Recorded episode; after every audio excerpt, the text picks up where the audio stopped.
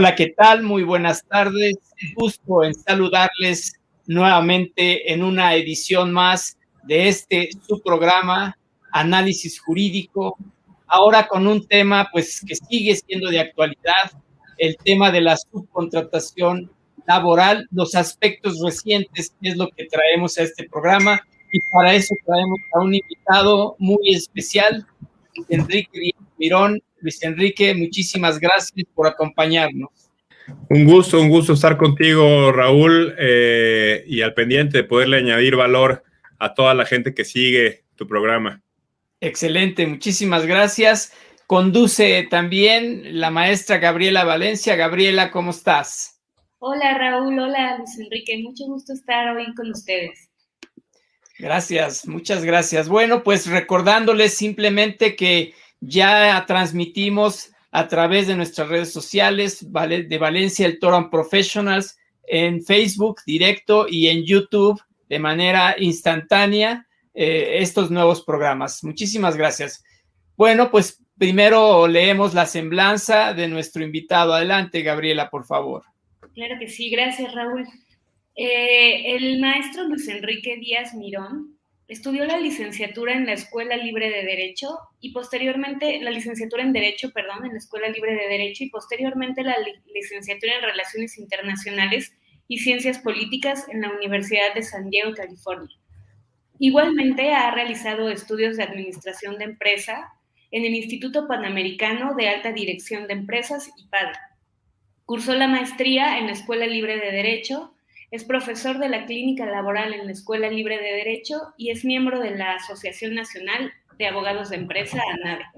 Su práctica principal se ha desarrollado en el campo del derecho laboral y actualmente es socio de la firma Díaz Mirón y Asociados SC. Damos la bienvenida a Luis Enrique. Gracias por estar hoy con nosotros. Gracias, Gaby. Muy bien, muchísimas gracias. Bueno, pues damos una pequeña introducción al tema recordando que el 23 de abril de este año fue publicado en el Diario Oficial de la Federación la reforma en materia de subcontratación laboral, que reformó varias leyes, ¿no? Entre ellas, pues desde luego la Ley Federal del Trabajo, la Ley de Seguridad Social, la Ley del Infonavit eh, y diversos ordenamientos fiscales como el Código Fiscal, la Ley de Impuestos sobre la Renta, la Ley del IVA y eh, también la Ley Federal de los Trabajadores al Servicio del Estado, etcétera. Y bueno, básicamente algunos temas eh, por resaltar. Esta reforma establece la prohibición de realizar la subcontratación de personal, entendiéndose esta cuando una persona física o moral proporciona o pone a disposición trabajadores propios o en beneficio de otra. Y esto es muy importante resaltarlo, el pone a disposición, que es un tema que seguramente Luis Enrique nos va a poder aclarar el, exactamente cómo debemos entender poner a disposición. Asimismo, se establece que es permitida esa subcontratación de servicios de personal siempre y cuando sea especializado para la ejecución de obras especializadas y que no forme parte del objeto social o de la actividad preponderante de la beneficiaria de los servicios u obras, y a condición de que el contratista se encuentre registrado en el padrón público de prestadores de servicios especializados, que en un ratito también nos platicará Luis Enrique sobre este tema. Eh, eh, hay limitaciones en cuanto a la obligación del pago del reparto de utilidades y se establecen algunas obligaciones de reporte para efectos de IMSS e Infonavit. Adelante, Gaby, con los temas fiscales eh, de resumen. Gracias. Por otra parte, también esta reforma laboral pues tuvo, tuvo incidencia importante en la parte fiscal. Y aquí tenemos, como ya bien nos decía Raúl, diversas modificaciones a nivel del Código Fiscal de la Federación, la Ley de Impuestos sobre la Renta y la Ley de IVA. Y estas modificaciones van principalmente a prohibir la deducción para efectos de impuestos sobre la renta y el acreditamiento para efectos de IVA de los pagos que se hagan por concepto de subcontratación de personal en los casos precisamente que lo prohibió la Ley Federal del Trabajo. Por otro lado, para el tema de los pagos por concepto de servicios especializados, pues se introdujeron en las leyes fiscales diversas normas eh, para poder llevar a cabo la deducción y acreditamiento de estos pagos que se realicen. Igualmente, se establecieron diversas sanciones, responsabilidades solidarias, tanto en materia fiscal como, como en materia de seguridad social e Infonavit. Eh, e inclusive para efectos fiscales, bueno, se adicionó como defraudación equiparada un delito relativo a aquellos esquemas que simulen o sigan utilizando esquemas en materia de subcontratación laboral prohibida. Entonces, bueno, eso por el lado de lo que el contenido de la reforma. Por otro lado, finalmente la reforma establece ciertos artículos transitorios.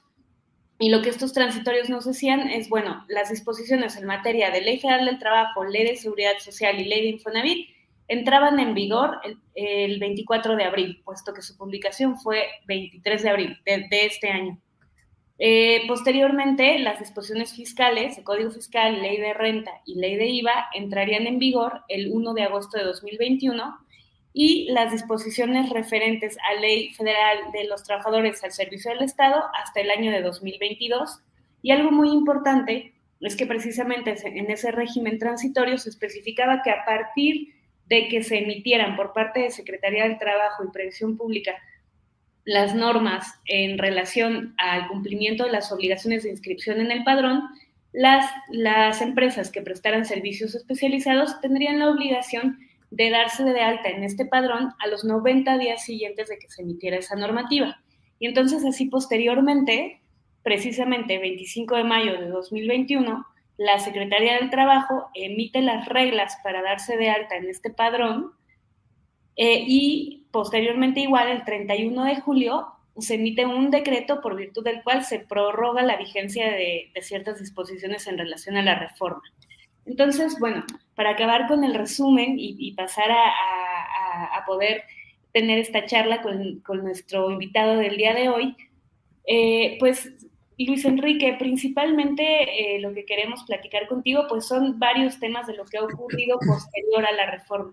Y si están de acuerdo, Raúl y Luis Enrique, en primer lugar empezaríamos eh, por, por, la parte de del hecho de que se haya pospuesto la entrada en vigor de la reforma. Eh, Luis Enrique, ¿qué consideras de este decreto adicional que amplió el plazo para el cumplimiento de las obligaciones de ciertas disposiciones en materia de la reforma de subcontratación laboral, ¿qué aspectos consideras importante resaltar en relación a este decreto? Muchas gracias, Gaby. Eh, miren, voy a dar dos pasos para atrás para luego poder dar este, tres para adelante. Entonces, tenemos eh, eh, ciertamente la referencia a esta reforma en particular de su contratación del 23 de abril de este año, del 21, que viene dentro del marco de una gran época reformadora en materia laboral que inició en el 17 con la reforma constitucional en la que dejaron de existir las juntas de conciliación y arbitraje, por ejemplo, eh, y se crea un centro federal de conciliación y registro, magno centro, eh, que luego esa reforma constitucional tuvo, su, tuvo una reforma en la ley regulatoria, que ya es la ley federal del trabajo, fíjense, desde el, desde el 17 hasta el 19 tuvimos la reforma en la ley secundaria, en la que ya se le dio materialidad a esta, a esta reforma procesal, especialmente cuando en la desaparición de las juntas, aparición de los juzgados, aparición de centros de conciliación locales y el reforzamiento de la, del contenido del Centro Federal de Conciliación y Registro Laboral. Y posteriormente tuvimos otras como por ejemplo la reforma de teletrabajo, que vino a, incluir en la Ley Federal de Trabajo un capítulo relacionado al teletrabajo. Y por último, esta reforma que estamos haciendo referencia a la de subcontratación. Estamos, estamos viviendo una ola reformadora en materia laboral como no habíamos vivido, eh, hombre, ni, ni, Raúl ni yo, y, no por meterme yo en el mismo tren generacional de Raúl, eh, que tanto por experiencia y por excelencia me, ya fue y vino varias veces antes de que yo llegara, eh, pero ni siquiera de mi papá y mi abuelo, que son eh, los, digamos, los miembros fundadores de la firma en la que yo también represento, eh, habían visto en su vida, ¿no? Estábamos acostumbrados a un 123 que estaba escrito en piedra y era el artículo eh, digamos, era, era, era eh, una ley federal del trabajo, que era la, ley secundaria de un artículo sagrado, que era el 123, el primer artículo de cualquier constitución del mundo donde se incluyeran los derechos sociales, y de ahí no nos movíamos, ¿vale? Y estamos en una época en la que ha tenido muchísimo movimiento la materia laboral, y yo creo que para bien, ¿vale? Entonces ya con ese antecedente llegamos al, proceso y a las preguntas concretas que me hace Gaby en relación con la subcontratación y el momento en el que estamos. Eh, se, envía una, se, nos presenta una reforma de subcontratación, tal como la refirió Raúl en el contenido, se prohíbe para efectos generales la subcontratación de personal y se permite de manera excepcional eh, respecto de servicios especializados que no sean parte del objeto social de la empresa que lo recibe y que no tengan que ver con la actividad económica preponderante de quien recibe esos servicios especializados y siempre que el proveedor cuente con un registro en términos del artículo 15 de la Ley Federal del Trabajo, que es el famoso REPSE, ¿vale? Y eso pues, nos, lo, nos lo lanzan, eh, hubo cierto, cierta reticencia, hubo mucha resistencia, eh, se logró negociar un poco con la autoridad. Dentro de esa negociación hay elementos que ustedes pueden conocer también como fiscalistas en relación con, con topes a la participación de PTU, de, las utilidades de los trabajadores. En esa última reforma de su contratación se incluyó un nuevo tope eh, en cuanto a lo que se participa a, los trabajadores en razón de utilidades, que antes no existía. Eh, y nos dio en realidad muy poco tiempo, Gaby y Raúl, tanto a los particulares como a la propia autoridad, de hacer las modificaciones internas para poder ponernos en compliance, en cumplimiento o al día de lo que la ley hoy nos estaba requiriendo. ¿Vale? Eh, muchas empresas, Raúl, como constitucionalista fino que eres, eh, entenderás esto, muchas empresas promovieron inclusive amparos en contra de la entrada en vigor de la ley. ¿Por qué? Porque venía a modificar, en perjuicio de ellas, digamos, ese era el argumento, eh, una situación jurídica que fue válida cuando se creó y, me obligaban a hacer modificaciones en mi estructura jurídica eh, para las cuales, si no lo lograba yo hacer en cierto tiempo, había una consecuencia muy gravosa, tanto por la parte de multas del lado laboral, como por la parte de no poder acreditar eh, IVAs o deducir gastos por el lado fiscal. Em, ahora, eso por el lado técnico, laboral. También como antecedente tenemos que darnos cuenta y, hacer comentar respecto a la realidad que cundió en nuestro país, cundió de una manera, eh, o sea, brutal y, y, perniciosa también, hay que decirlo así, eh, una mala práctica de subcontratación en la que la realidad no era un servicio laboral lo que le estaban dando las, una, una, empresa a la otra, sino que era un aspecto dentro de una estrategia fiscal, ¿vale? Mucho más amplia, que aprovechándose en ciertos sentidos de la legislación y haciendo las cosas, digamos, a la letra de la ley, y en algunos otros, muchísimos casos, abusando y haciendo fraudes a la ley, utilizaban la subcontratación como un vehículo para evadir obligaciones tanto de seguridad social como fiscales propiamente ante el SAT, ¿vale? De, disminuyendo la base grabable de IMSS para pagar menos cuotas o quedándose los IVAs, ¿vale? Y un antecedente de nuestra última reforma, solo que esa fue solo fiscal y no laboral, fue la que ustedes conocen en la que en este tipo de esquema de su contratación al prestador se le obligó a, más bien al beneficiario se le obligó a hacer una retención del 6% respecto del IVA que, tenía, que le trasladaban en la factura, ¿vale? Hoy en día la autoridad fiscal fue más allá, más bien no fue más allá, fue por todas las canicas. Y, esto ustedes me lo van a entender muy bien porque es, es, es un poco cínico dentro de la materia que se prohibió la subcontratación, pero la autoridad fiscal tercerizó en los beneficiarios de los servicios de subcontratación la fiscalización de, dos, de los proveedores. ¿Por qué? Porque si yo hoy como, como beneficiario de una subcontratación permitida especializada, que no sea, que no tenga que ver con mi objeto social ni con mi actividad económica preponderante y que mi proveedor tenga REPSE, digamos que estamos en la ley y me prestan ese servicio, ya no tengo un tema yo hoy de retener el IVA ni nada, yo tengo que pagar el IVA que se me traslada, el mismo que cualquier servicio. Sí, pero si yo a fin de mes no tengo la acreditación de que mi proveedor enteró ese IVA, yo como beneficiario tengo que presentar una declaración adicional o, no me acuerdo cuál es, cuál es el término, Raúl, en la que me quito esa acreditación. Entonces yo como, como beneficiario voy a estar fiscalizando a mi proveedor de que los IVAs que me traslada los pague, porque si no yo no los acredito. Y eso me pareció un toque magistral de parte del SAT. Eh, Enrique, eh, efectivamente, como lo mencionas, o sea, anterior a esta reforma en materia de subcontratación, el SAT ya venía persiguiendo estos esquemas y efectivamente en materia fiscal ya habíamos tenido una reforma en, para efectos de, como tú dices, impedir que estos esquemas siguieran, estos esquemas perniciosos eh, siguieran proliferando. Pero el tema era que en tanto que en la materia laboral tampoco estaba, o sea, la subcontratación no estaba en términos necesariamente claros, la, actividad, la, parte fiscal, déjame decir así, se llevó a justos por pecadores también. O sea, no solamente abarcó estos esquemas en los que abusivos, en los que efectivamente a través de ciertas estrategias se daba de alta al trabajador con un sueldo menor al que le correspondía y se hacían pagos por medio de sindicatos y por otros lados. Eh, eh, entonces, lo que hace la primera reforma fiscal es precisamente decir, oye, a ver, ¿quién puede tener el control sobre, sobre esas personas? Pues quien los contrata. Claro. porque, porque muchas empresas es cierto en México que además los costos laborales y fiscales de la nómina pues son costos altos y efectivamente mm, algunos contribuyentes recurrían a estas estrategias fiscales, eran más en materia fiscal obviamente.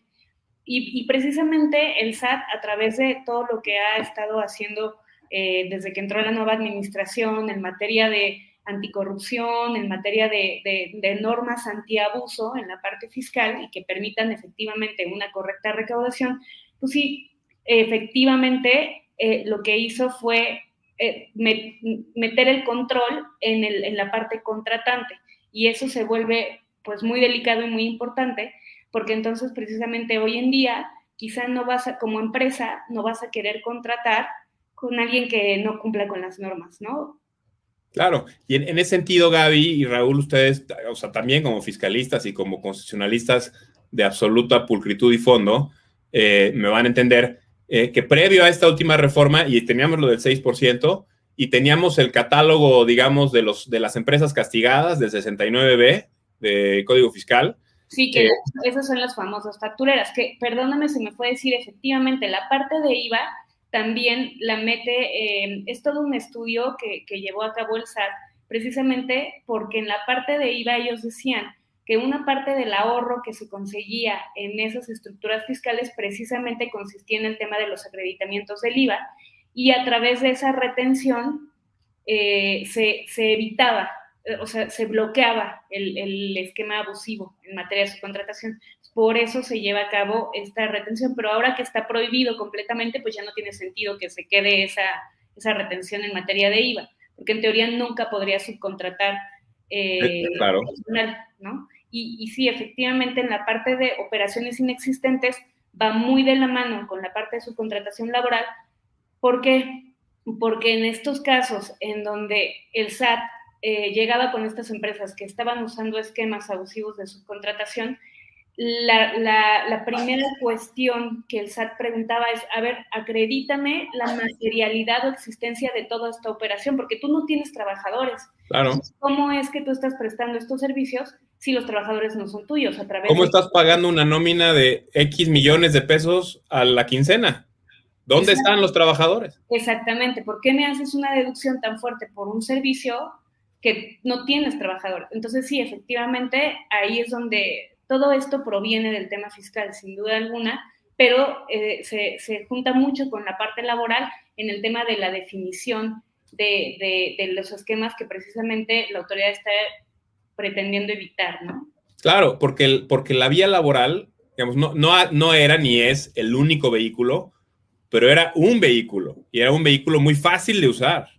Porque, y, y, por eso, ojo, la consecuencia, yo, yo se lo digo en la, en la, mayoría de las pláticas en las que me toca hablar de este tema, la, la, la consecuencia importante es la fiscal, no la laboral. Es una reforma de fondo, digamos, es una reforma formalmente laboral, pero materialmente fiscal.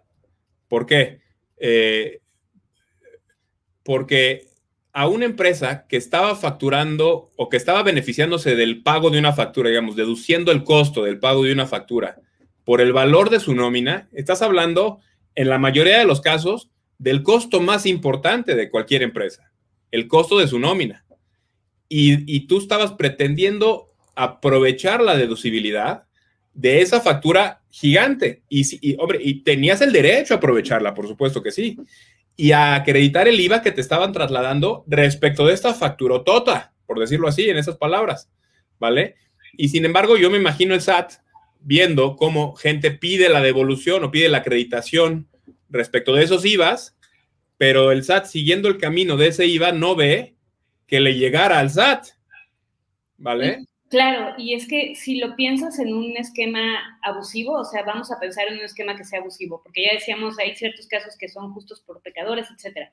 Pero en un esquema en donde yo estaba subcontratando a toda mi nómina y en donde no se pagaba, no se hacían las retenciones del impuesto sobre la renta sobre esa nómina, porque la gente estaba dada de alta con, con una parte menor, ahí es donde se estaba, déjame decir así, erosionando la base del SAT porque en vez de ganar 50 mil pesos, ganaba 10 mil y sobre eso le retenían. Sin embargo, la persona que, que subcontrataba el servicio, ella sí tenía la deducción del 100% de la nómina, cuando ese 100% de la nómina no había pagado impuesto en materia de sueldos y salarios. Pero ojo, Gaby, porque aquí también puede ser lo delicado. Y el presidente de México, pues, el presidente, en alguno de los momentos que habló sobre esto, en sus mañaneras inclusive, comentó o hizo, hizo, hizo referencia en este sentido que se los voy a comentar también yo. Los clientes de estas empresas, que digamos, ellos estaban conscientes la mayoría de las veces que estaban siendo beneficiados por un esquema fiscal, eh, ellos pagaban al 100% lo que se les facturaba. O sea, ahí no había... Exacto, exacto. O sea, ellos están pagando... No pagaban su nómina completa, solo la nómina no pagaba impuestos. Completa. O sea, y, podían o no saber, y esto es lo que, digamos, el presidente les dio el beneficio de la duda a muchas de estas empresas, la empresa beneficiada, la contratante, podía o no saber que la contratista estaba subdeclarando para efectos de IMSS y para efectos del SAT y, y, que no estaba enterando los IVAs, porque a la beneficiaria le costaba su factura completa con todo el IVA. Independientemente que estuviera reteniendo no el 6, suponiendo que estábamos en ese tipo de cumplimiento, pero tú cumplías al 100 y tu proveedor, pues, tú no sabías si él enteraba o no enteraba el IVA, si él le pagaba o no entero a los trabajadores, porque a ti te costaba el 100% de la nómina. Entonces, en ese sentido, esta reforma vino a trastocar el esquema de manera completa. Como dicen en inglés, se hizo un overhaul, rediseñaron el esquema, prohibieron las, o sea, digamos, hoy en México está prohibida la subcontratación. Corremos el riesgo, y, y lo vemos que está sucediendo, que las excepciones se conviertan en la regla, ¿vale? Porque se permite, sí se permite la subcontratación, tal cual como lo, relató Raúl al principio de la entrevista, para, para servicios especializados que no sean parte de tu objeto social, que no tengan que ver con tu actividad económica preponderante y que tu proveedor tenga REPSE. Entonces, lo que estamos viendo que pasó en muchas empresas es que antes tenían una estructura, digamos, de, pirámide en la que en la empresa, en la punta de la pirámide, que era la empresa beneficiaria, digamos, la, comercializadora o la fábrica, había directores, había una dirección general, quizás vicepresidencias, pero no había trabajadores. Los trabajadores estaban en una empresa de servicios propia o tercera, ¿vale? Y entre esas empresas había facturación de servicios, en los términos que estamos platicando ahorita con Gaby. Eh, y por motivo de la reforma que prohibió la subcontratación, se ha revertido la pirámide y entonces hoy en la comercializadora o en la, o en la fábrica están los empleados, digamos, los que están produciendo lo que se vende o los que están prestando el servicio que se presta, están en la fábrica, pero toda la, pero toda la, estructura administrativa, lo que le dicen el back office, hoy se terceriza. Igual con empresa propia o tercera de servicios. Y esa, y esa tercerización encuentra su justificación jurídica en el sentido de que lo que la fábrica produce o lo que la empresa presta de servicios, conforme a su objeto social, pues no tiene nada que ver con servicios de administración, jurídicos, contables, eh, de mantenimiento, de IT, o sea, digamos, toda la estructura alrededor de la prestación de un, de un servicio principal, pero que necesita una empresa, hoy es lo que tercerizas. Y antes pretendías controlar tus flujos de efectivo, jalándolo todo hacia, hacia, la, hacia la punta, hacia la administración, y no compartiéndolo con la base. Y hoy, aunque la facturación está con esos trabajadores, que son los que están conforme al objeto de la empresa, a la actividad económica preponderante, hoy sacas de esa empresa a toda tu nómina más cara, que es la de la administración, y vuelves a tener un esquema de control de flujos que se vuelve a convertir en una, en una planeación eh, corporativa y fiscal más que laboral para tener un esquema más o menos similar. Y entonces el universo de empresas, que eran muchísimas, que prestaban este tipo de servicios de tercerización, ¿qué fue lo que hicieron? Y es lo que estamos viendo hoy en la práctica. Estas empresas están creando nuevas empresas especializadas para ajustar a la necesidad de cada cliente, tramitando sus registros eh, para poder seguir prestando ese servicio. Esto per se, Raúl y Gaby, no creo necesariamente que sea una simulación y darle vuelta a la ley, porque independientemente que se haga este esquema y se intente de todas maneras tener un control de flujos y un control de reparto de utilidades entre las empresas, sigue estando el candado fiscal, ¿vale?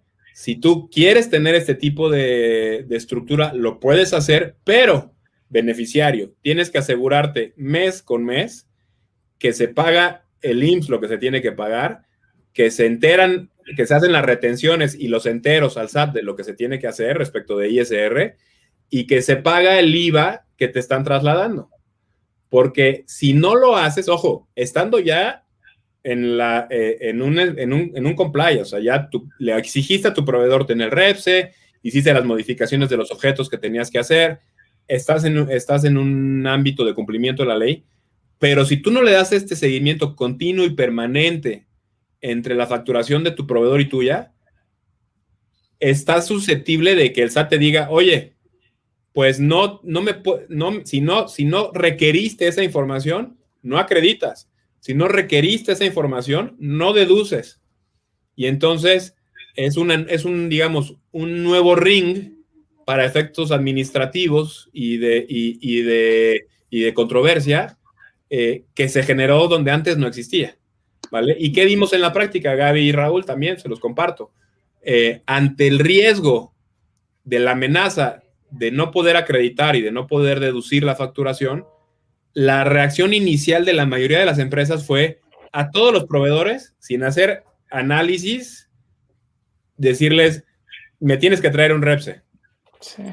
Y aquí entra el, el quid de lo que estaba atinadamente comentando Raúl, de que, qué es y qué no es poner a disposición trabajadores, que es en esencia de lo que está en la ley un término jurídico indeterminado, no existía, no está en ningún tipo de glosario, y de ese elemento de poner o no disposición trabajadores, pende el que exista o no la obligación de entrar en esta nueva regulación. Entonces, para darle contenido a esto, Raúl y Gaby, les puedo hacer referencia a que posterior a esta, a, la ampliación del término que se nos dio hasta septiembre, se emitió por parte de la Secretaría el 26 de agosto una guía. Eh, la titularon Guía para cumplir con las obligaciones en materia de registro en el REPSE publicación de la Secretaría del Trabajo. Para los que están siguiendo, los que están en la escuela, no es fuente formal de derecho, ¿vale?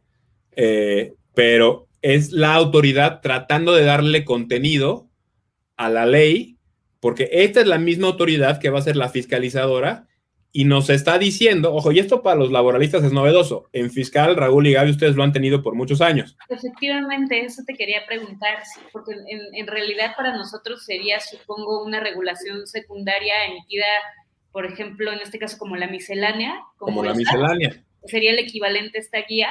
Es, es digamos, es, es una especie de equivalente. Yo no le daría la categoría que tiene la miscelánea. ¿Por qué? Porque ustedes en fiscal, la miscelánea es algo que ya no es, no sabemos si lo van a emitir o no, es algo que tú tienes la expectativa de que se emita junto con el paquete fiscal de cada año, la miscelánea, y que te dé la línea más o menos por dónde va la autoridad y por dónde van a venir los golpes. Pero tú no te puedes ir a un juicio, igual y sí puedes, y me, lo, me corregirá Raúl aquí en vivo en, o, en el programa, y no, importa, lo acepto porque tengo temor reverencial al licenciado del Toro. Eh, eh, pero tú no te puedes ir en un concepto de violación contra una disposición de la miscelánea, porque la miscelánea no es la ley. O sea, la miscelánea no es la, ley del IVA, la ley del ISR, el código fiscal, eh, con los que tú te vas a basar y tú, te, tú vas a decir, oye, la ley fiscal es de aplicación estricta. La ley dice esto y tú en la miscelánea dices esto, pero aquí hay una discrepancia y yo, me, yo conforme a la ley hice A, B, C y D, y tú me estás pretendiendo fincar un crédito conforme a tu criterio. Y eso, me imagino, pues es el pan de cada día en fiscal y administrativo. Hoy en laboral es similar, Gaby, pero yo, Diego, no le daría la misma categoría de miscelánea, pero sí es, un, es, digamos, un intento de la autoridad de aplacar la, el, el, ánimo en el foro, que estamos todos, pues, dando consultas a nuestros clientes conforme a nuestro mejor criterio posible, pero sin ninguna regla formal de parte de la ley o de la autoridad que nos, que nos confirme por dónde sí, por dónde no. Y efectivamente, en estas reglas que se emitieron en agosto, nos dice que el criterio de puesta a disposición es un criterio físico, ¿vale? La puesta a disposición para efectos de la autoridad es cuando los trabajadores propios lleven a cabo trabajos en beneficio del contratista en el domicilio del contratista. ¿Vale? Y luego nos dice que va a haber una presunción, inclusive, de que se prestan servicios especializados en caso de que haya una inspección y el inspector vea que hay trabajadores de otra empresa en tu domicilio. ¿Vale? Ya, Raúl, empezamos mal, ¿va? Ahí. Sí, la verdad es que Mira, regresando tantito al tema que hablabas de las cláusulas habilitantes, o sea, justamente hay incluso jurisprudencia que establece que efectivamente como la ley no puede regular todos los aspectos técnicos de algo, entonces permite las cláusulas habilitantes, que es la emisión de disposiciones de carácter secundario, ¿no? Pero sí debe la propia ley establecer esa facultad de la autoridad administrativa para emitir las disposiciones. Y en este caso, si, si la misma ley no lo hizo, pues la verdad es que creo que sí no son disposiciones eh, obligatorias que pudieran ayudar a resolver todo el tema. Ahora, normalmente en las, las circulares eh, de carácter secundario lo que buscan es poner beneficios a las personas si estas reglas que, que se emitieron están dando beneficios, podría ser algo muy útil, pero si están poniendo más obligaciones, pues creo que legalmente puede haber procedimientos que, las demeriten. Pero bueno, regresando justo al, tema de poner a disposición, ¿por qué hice caras de, lo que me dijiste?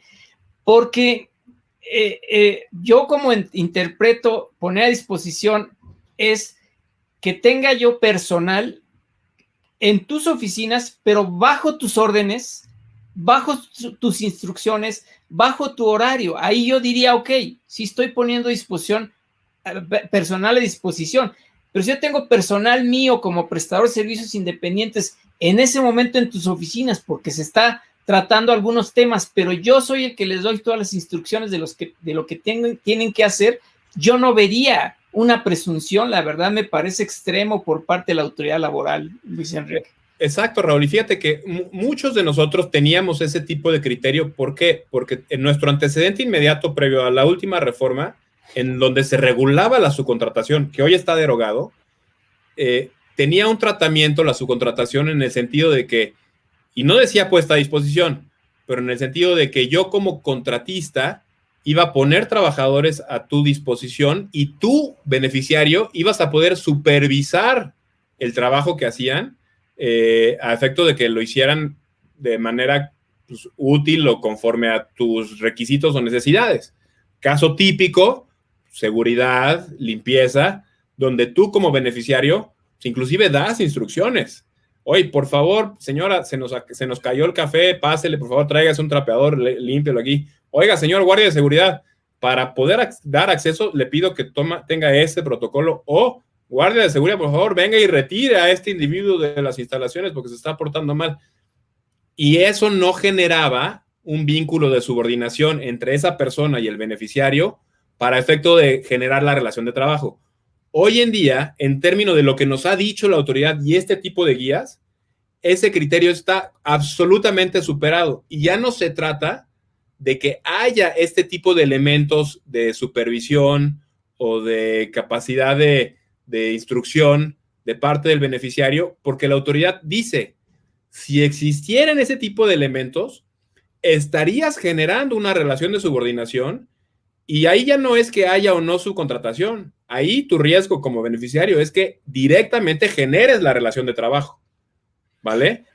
Y aunando a esto y al, y, al, ejemplo concreto que, de lo que estamos hablando, para efectos de la autoridad, hoy existe puesta a disposición, inclusive si tú llevas a cabo obra civil digamos que en tu planta quieres ampliar la capacidad de tu planta y vas a, hacer una nueva línea de producción y tienes que ampliar tu fábrica o generar un nuevo almacén y tienes que construir. Vas a contratar una constructora.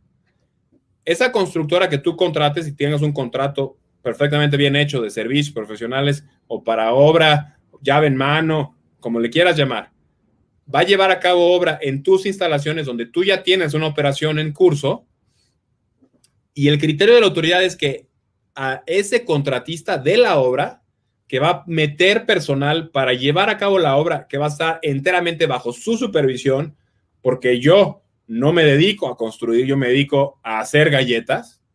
Eh, bueno, ese necesita tener REPSE, porque tiene la autoridad la, el criterio hoy de que esa esa entrada de personal en tus instalaciones es una puesta a disposición. Entonces, por ejemplo, en, la industria de la construcción esto ha hecho muchísimo ruido. Porque en la industria de la construcción no es que nada más haya una constructora, es que hay un responsable de la obra y ese a su vez puede tener muchos niveles de subcontratación. Eh, y, y esto hizo muchísimo ruido. Y te cambio el ejemplo, donde para mí pudiese haber puesta a disposición, pero para efectos del criterio de la autoridad no lo hay en los call centers.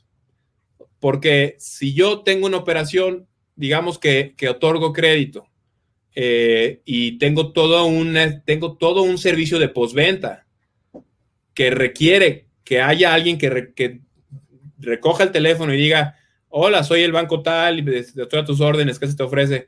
Eh, y yo subcontrato esa, esa parte de mi, de mi operación en un, en un call center. Y ese call center tiene sus propias instalaciones, tiene un piso dedicado nada más a mi servicio, con 200 personas dedicadas nada más a mi servicio, exclusivamente para mí, pero está enteramente en las instalaciones del, del prestador. Para efecto de la autoridad no hay puesta a disposición, porque ese servicio no lo van a llevar a cabo en mis instalaciones, sino en las suyas. ¿Vale? En ese caso no es especializado, en ese del call center no En ese caso no necesitan REPSE. Ni se, ni se tiene que dar de alta. Es para efectos de la autoridad, es un contrato civil mercantil de servicio en el que no hay puesta a disposición. Oye, Luis, Luis Enrique, a ver, si, si, si hacemos una división en este tema, los prestadores de servicios independientes en principio no requieren REPSE porque no están poniendo personal a disposición de terceros. ¿De acuerdo? De acuerdo. Y solo en aquellos casos en donde vayan a hacer trabajos que van a requerir estar físicamente en otras instalaciones durante a lo mejor algún tiempo, ahí requieres entonces eh, ser servicio especializado. es tal cual, ese es el criterio de la autoridad. Entonces, imagínate, un prestador de servicios profesionales independientes como tú y como yo, o un despacho de contadores, eh, o un consultor en cualquier tipo de consultoría, McKinsey, o sea, cualquiera de estos grandes. Si, me, si nos piden una, una, opinión o nos piden que atendamos un juicio, nos dan eh, una consulta, no necesitamos reps. La, autoridad, la misma autoridad lo ha manifestado en ese sentido a este tipo de empresas como nosotros. Eh, sin embargo, ojo, sin cambiar el concepto que facturas a tu cliente.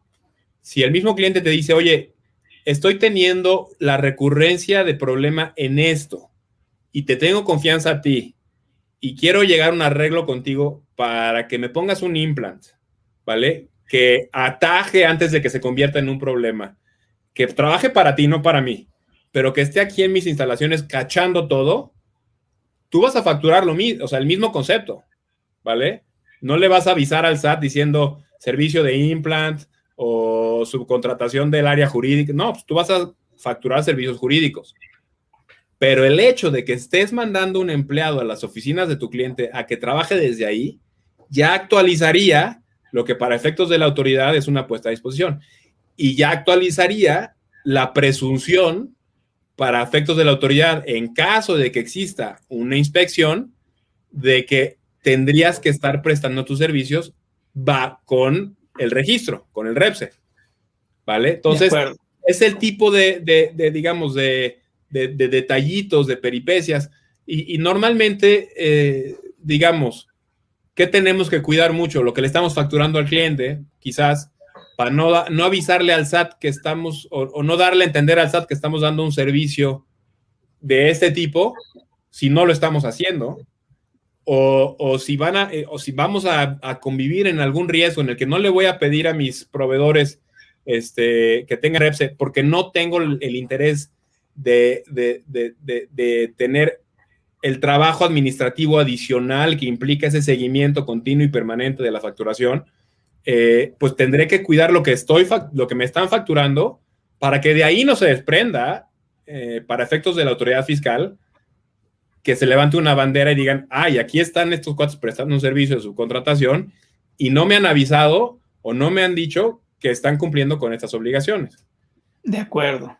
Oye, eh, Luis Enrique, ¿y, ¿y, cómo ha estado el trámite del REPSE? Al principio creo que hubo problemas serios, no sé si sigan. Fíjate que hubo, aquí en, el antecedente, en el tema del trámite, que es, que es interesante y para ustedes va a tener mucho sentido, eh, tenemos que tomar en cuenta que hay una afirmativa ficta en caso de que tú promuevas tu permiso y no te contesten dentro de 20 días. ¿Vale?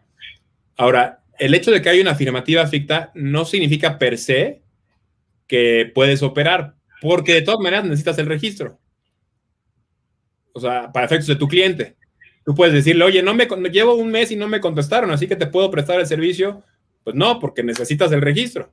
Entonces necesitas de todas maneras promover ante la autoridad para decirle, oye, no me contestaste, dame el registro y en ese momento te lo pueden negar. Dice, ah, perdón, se me olvidó decirte, pero no te lo doy. Porque la autoridad tiene la facultad de negarlo en cualquier momento, aunque lo haya otorgado a posteriori.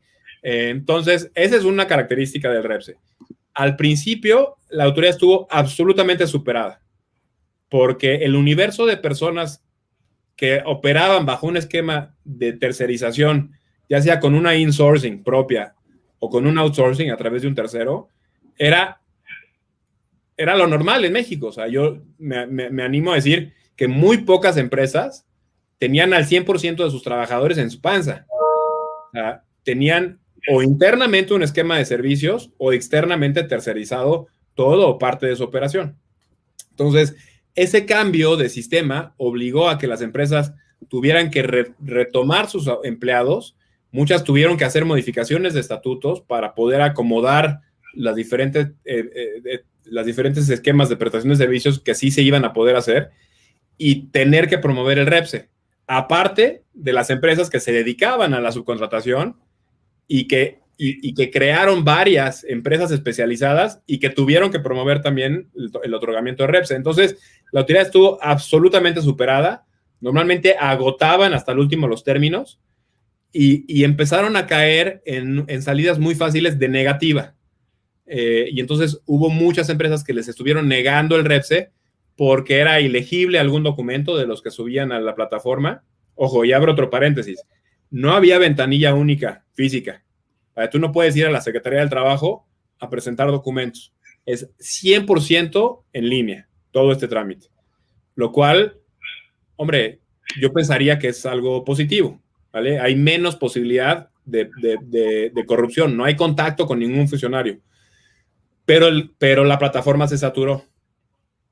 Eh, empezaron a negar por cuestiones muy fáciles de, que no era legible algún documento de los que subiste, y luego ya un poquito más en fondo, empezaron a negar porque las empresas quisieron tener eh, servicios especializados muy amplios, más allá de lo que su propio objeto como empresa contemplaba.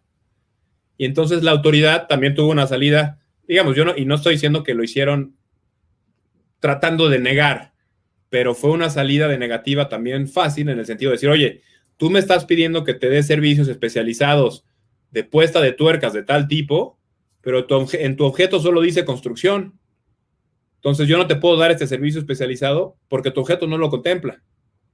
¿Vale? Entonces, ahí tuvo un trabajo de la mano con, despachos corporativos, con jurídicos internos, para homologar lo que querías especializar con lo que decía tu, objeto social. Porque si no se desprende de tu objeto social, la autoridad laboral no te otorga el REPSE. ¿Vale? Entonces, ese fue otro, otro nivel de, problema. Y, pero eventualmente, haciendo ese match del objeto social con la especialidad, los documentos fueran legibles, eh, que estuvieras al día, ojo, otra, otra barrera de entrada, ayuda interinstitucional, tenías que estar completamente en semáforo verde al día en obligaciones de seguridad social y fiscales. Si no, no caminaba. ¿Vale? Entonces, eras una empresa que no estabas en 69B, pero que si pedías, mejor no pedías opinión positiva porque sabías que no te la iban a dar, debías dos o tres meses, o debes un semestre, no, no te iban a dar REPSE si no tenías opinión favorable, ¿vale? Eh, entonces, ese fue el tipo de problemas que vimos. Otra cosa que vimos, Raúl, eh, es que en el, decreto de reforma del, 23 de abril se modificaron muchas leyes, la del trabajo, ley de ISR, ley de IVA, Código Fiscal de la Federación, ley de IMSS, ojo, pero no ley de Infonavit. Al Infonavit lo dejaron completamente afuera de esto. Y entonces, al momento de hacer sustituciones patronales en el ámbito de lo que permitió la ley del IMSS y la ley federal del trabajo y los transitorios del decreto de reforma, el Infonavit decía, pues yo no sé, a mí nada más me están cambiando los, trabajadores de una empresa a otra, para mí es una nueva relación, corto antigüedad y empiezo una nueva. Y entonces el trabajador que estaba dependiendo de sus puntos en el esquema que tenemos para efecto de los créditos, le dabas en la torre porque entonces tenía que hacer una nueva antigüedad para generar los puntos para su crédito hipotecario de Infonavit. Y ese fue otro problema que vimos, ¿vale? Para evitar ese tipo de riesgo, eh, había que hacer un trámite previo en el Infonavit para evitarle ese problema a los trabajadores, pero para la mayoría de las empresas fue muy tarde. O sea, y fueron muy pulcros en el cumplimiento de la reforma, la ley federal de trabajo, la ley del IMSS, hicimos sustituciones patronales y al momento que vimos el daño al trabajador, ya estaba el daño hecho. ¿Vale? Y entonces obligas a que el trabajador tenga que litigarlo ante el Infonavit. Eh, y eso, pues, hay gente que lo está haciendo. Eh, fuera de eso, Raúl, Gaby, hoy en día se ha normalizado, digamos que ya entramos en una especie de, de valle en el que sigue habiendo necesidad de empresas por tramitar su REPSE, pero, ¿qué pasó? Que la fiebre del Repse, el, pánico y el, el rush fue al límite del término. Ese término que Gaby nos platicó al principio, que se extendió hasta septiembre, eh, ahí fue la, digamos, la, el cierre importante y brutal en el que se acumularon la mayoría de las empresas para estar eh, al día, por decirlo así, entrecomillado, con sus clientes y para efecto de en septiembre decirles, o antes del 17 de septiembre que tenían que pagar impuestos, decirles, aquí está mi registro, no me quites mi contrato. ¿Vale? Pero ¿qué es el REPSE? También para que lo tengamos en, mente. O sea, el REPSE no es un, no es un registro que tuvo una vigencia de tiempo eh, eh, y que ya pasó el primero de septiembre y ya no lo puedes tramitar. No, el REPSE es un padrón, es una sección amarilla de proveedores y cualquiera se puede dar de alta en cualquier momento. ¿Vale? Aquí el tema fue en México que muchas empresas adecuaron sus sistemas ya existentes para que conforme al nuevo sistema no cayeran en ningún tipo de incumplimiento fiscal y por eso fue muy importante que cumplieran antes del término. ¿Vale? Ahora, ojo, no porque haya pasado el término significa que ya te van a multar, ni ya te van a evitar la deducibilidad, ni, ni te van a impedir la acreditación. El problema, ustedes lo saben como fiscalistas, administrativistas, es que si la autoridad lleva a cabo facultades de, auditoría, de inspección, de fiscalización, puede brincar y podrá la autoridad, al momento que ejercite esas facultades, determinar que ciertas, ciertas facturas no pueden tener cierto beneficio, ¿vale? Pero en tanto no se lleven a cabo esas facultades de, fiscalización, pues yo, yo, yo le diría a las empresas, sigan con su trámite, ¿vale? Claro. Y existe, si, si, si hay un riesgo de tener esa, e, esos efectos tan negativos de no acreditación o de no deducibilidad, limítenlo a una ventana en la que no tuvieron el REPSE, pero luego sí lo tuvieron. Mm. ¿Vale? Claro.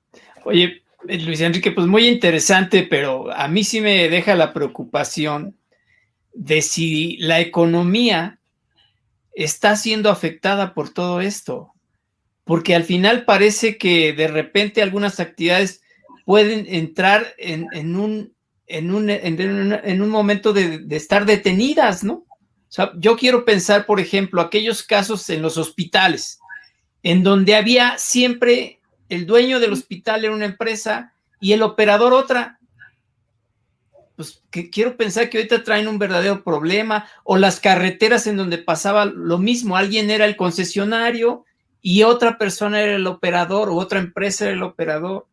Entonces, a mí me deja esa preocupación porque creo que económicamente hay muchas cosas que pudieran estar siendo afectadas con esta reforma.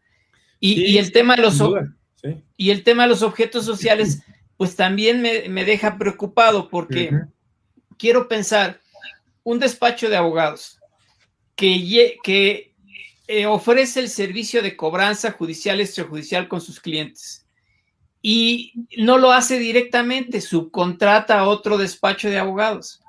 Dice, bueno, ok, solo lo vas a poder subcontratar si lo quitas de tu objeto social.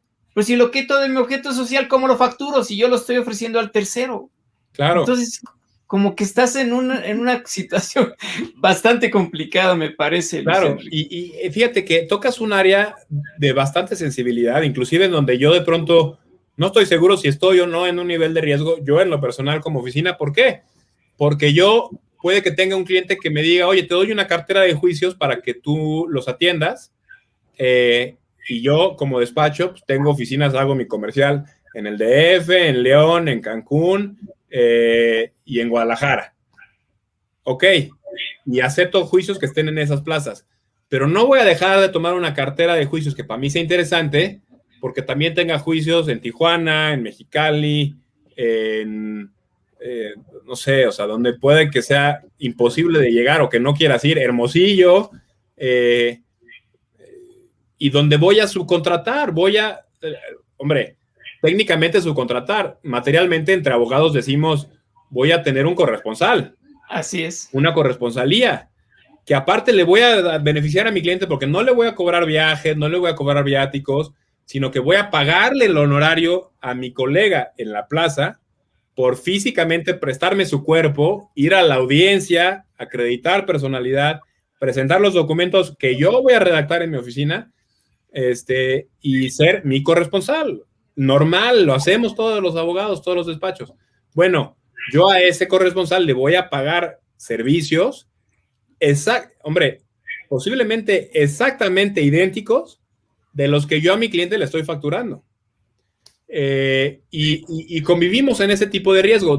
o sea, entrando un poquito a cosas técnicas y de fondo, pues yo estoy pagando por un servicio que es igual al mío, pero que no lo va a prestar en mis instalaciones.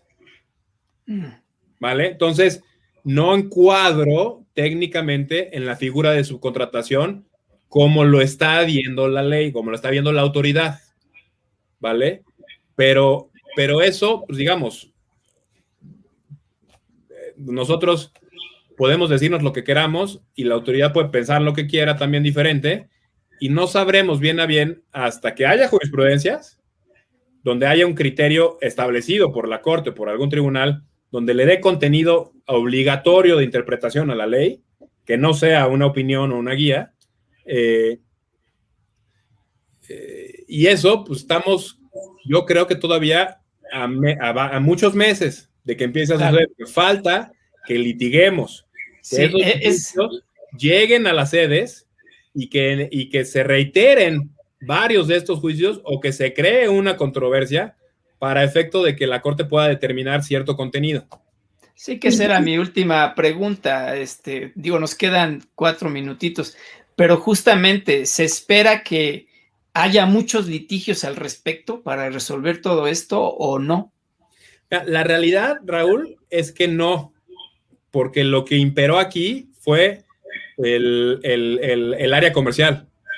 O sea, las empresas no se pusieron a, preguntar a sus despachos que, les hiciéramos un análisis, algunas sí, un análisis de proveedor por proveedor, a quién sí, a quién pido, a quién no le pido y qué, cuáles van a ser mis consecuencias, qué tipo de seguimiento tengo que dar. No, las empresas dijeron, me presta servicios, preséntame un REPSE, si no, a partir de primero de septiembre no te dejo pasar.